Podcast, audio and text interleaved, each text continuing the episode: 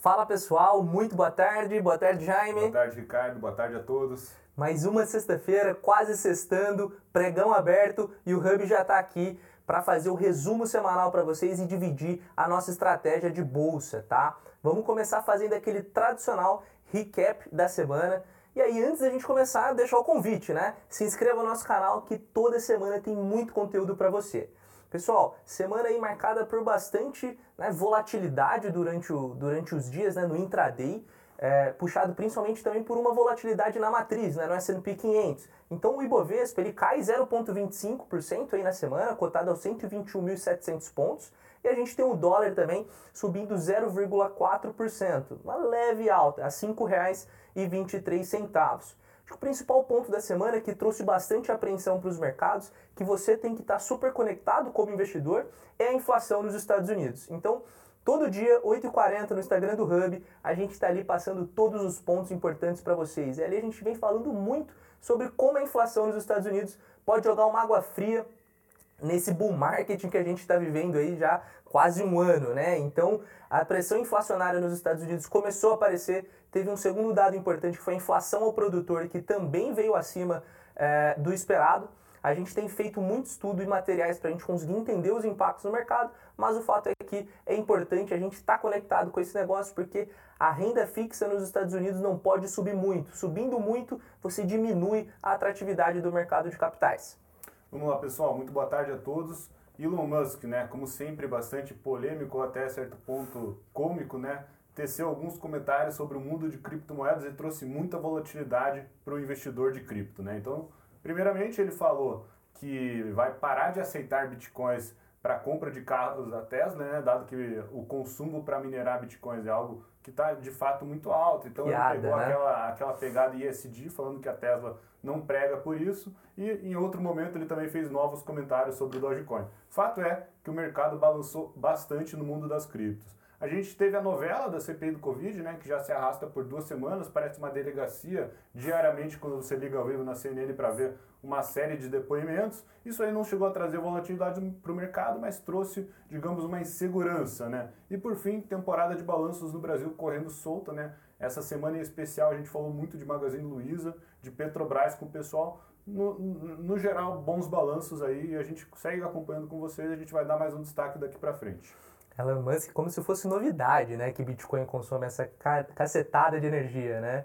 Aí eu acho que da novela do CPI, da, da, da CPI, é uma novela mexicana, né? Convido vocês a entrarem no YouTube e pegarem os cortes, realmente muito engraçado. E por fim, Hub como casa de análise, cobrindo a maioria aí dos balanços para ninguém ficar é, cego. Vamos falar um pouquinho de dados, pessoal. Dê uma olhada nesses dados, tá? Saiu a prévia do PIB, né? Que a gente usa, é, que é o IBCBR, que é uma pro, proxy do, do PIB brasileiro, e surpreendeu, veio acima do que o mercado estava esperando, né? Importante a gente ficar ligado que é, os próximos meses, né? Não devem ter uma leitura tão forte dado aí as restrições que nós tivemos, mas a economia brasileira já se encontra em patamares levemente acima do pré-Covid, tá?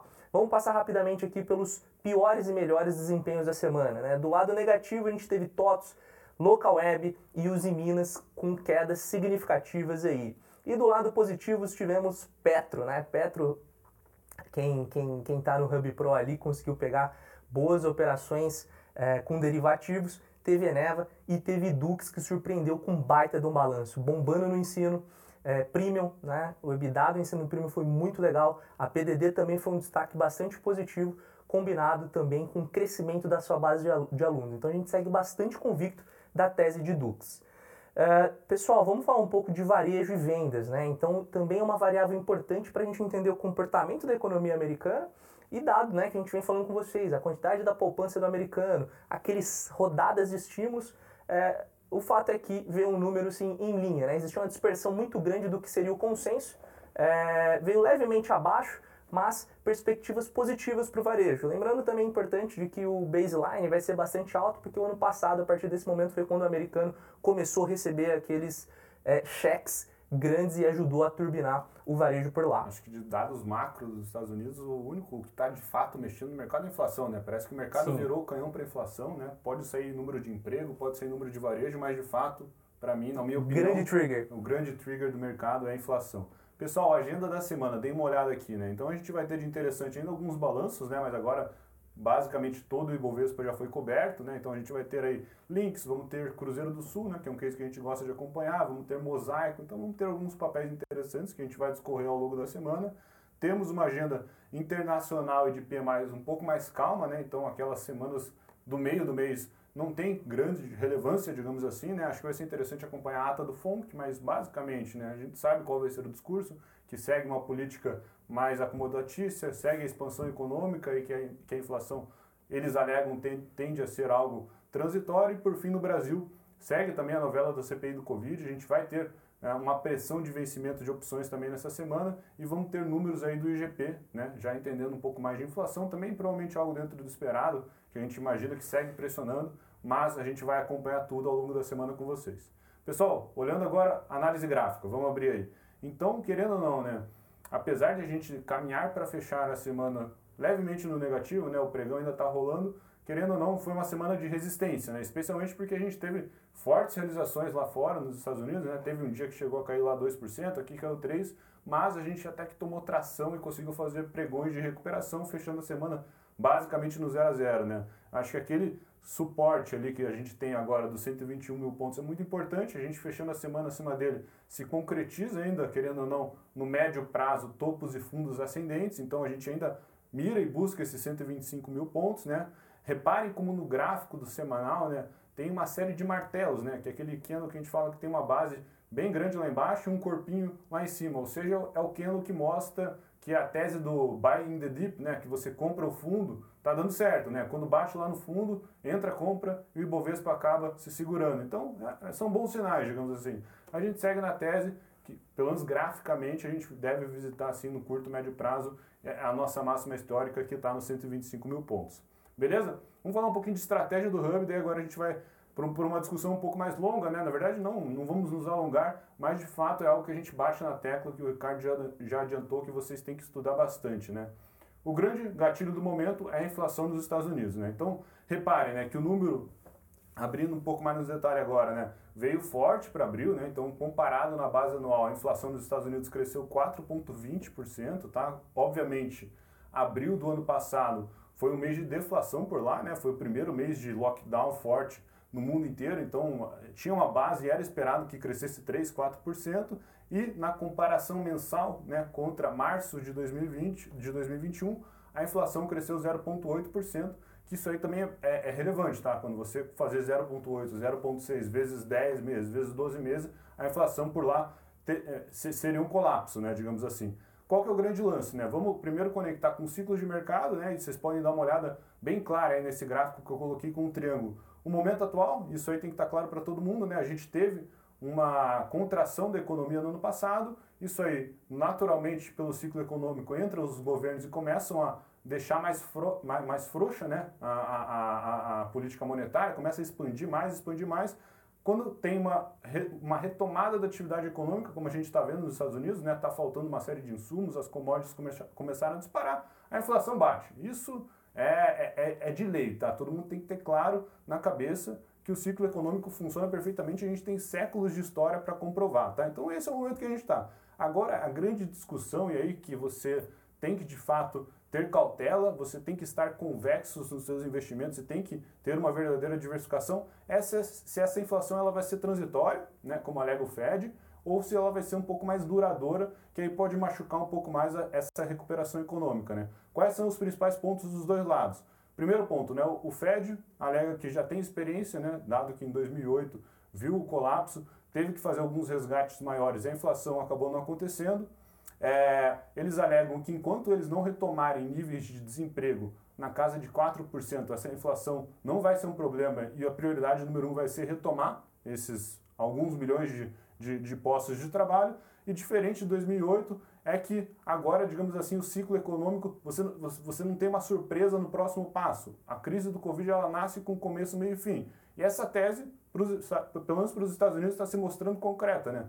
Começou em 2020, meados de 2020, né, comecinho de 2021 rolando, e está pelo jeito deve acabar agora no, final, é, no primeiro trimestre, no segundo trimestre, essa crise por lá. Então, nessa linha, eles optaram por de fato expandir monetariamente muito, muito forte, sabendo que em algum momento eles iam ter que apertar, mas esse momento eles alegam que seja em 2023.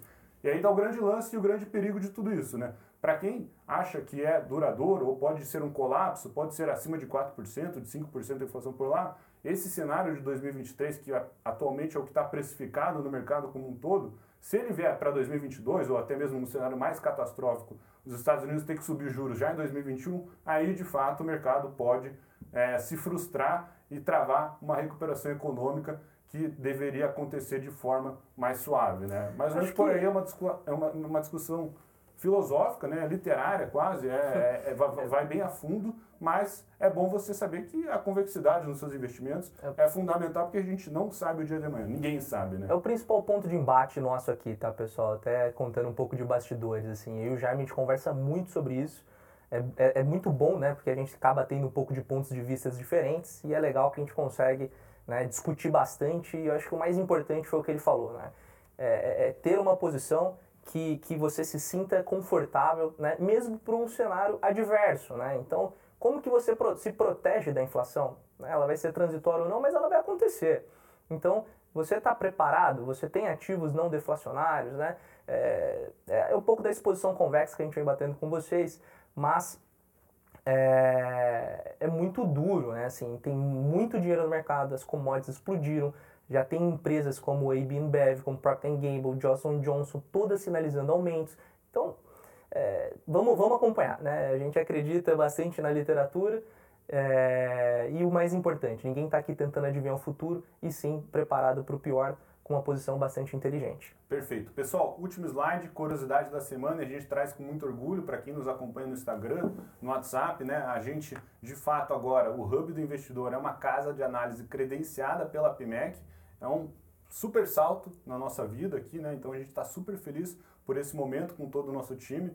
Boa parte da turma já conhece o Vinícius, inclusive, nosso analista CNPI que está liderando a nossa frente de casa de análise. E agora a gente traz a novidade que a gente lança a primeira carteira recomendada do Hub do Investidor, que é justamente as small caps, né? Então a gente estudou a fundo uma série de empresas, a gente fez muito valuation, conversou com muito RI de empresa para escolher as mais interessantes de todo esse setor. E lembrando, né, que as small caps são aquelas ações com altíssimo potencial de valorização. Pessoal aqui acompanha a gente, sabe que a gente pegou um belo investimento em técnicos, né, em mais de 100% em questão de 4, 5 meses, e é justamente nessa carteira small caps que vai nascer o próximo investimento de 30, 40, 30, 40 50%. Obviamente, não, é, digamos, retorno no passado não é garantia de retorno no futuro, mas é aí que a gente procura essas ações que tendem a, tendem a ser um pouco mais explosivas, digamos assim. Orgulho demais de estar aqui contando isso para vocês, assim, realmente, como já me falou, é um salto de qualidade, é um, é um, é um sonho que o Hub dá um passo bastante importante. A gente nunca prometeu dinheiro fácil, mas como ele falou, realmente são aquelas empresas pequenas que têm potenciais de alto retorno no médio e longo prazo.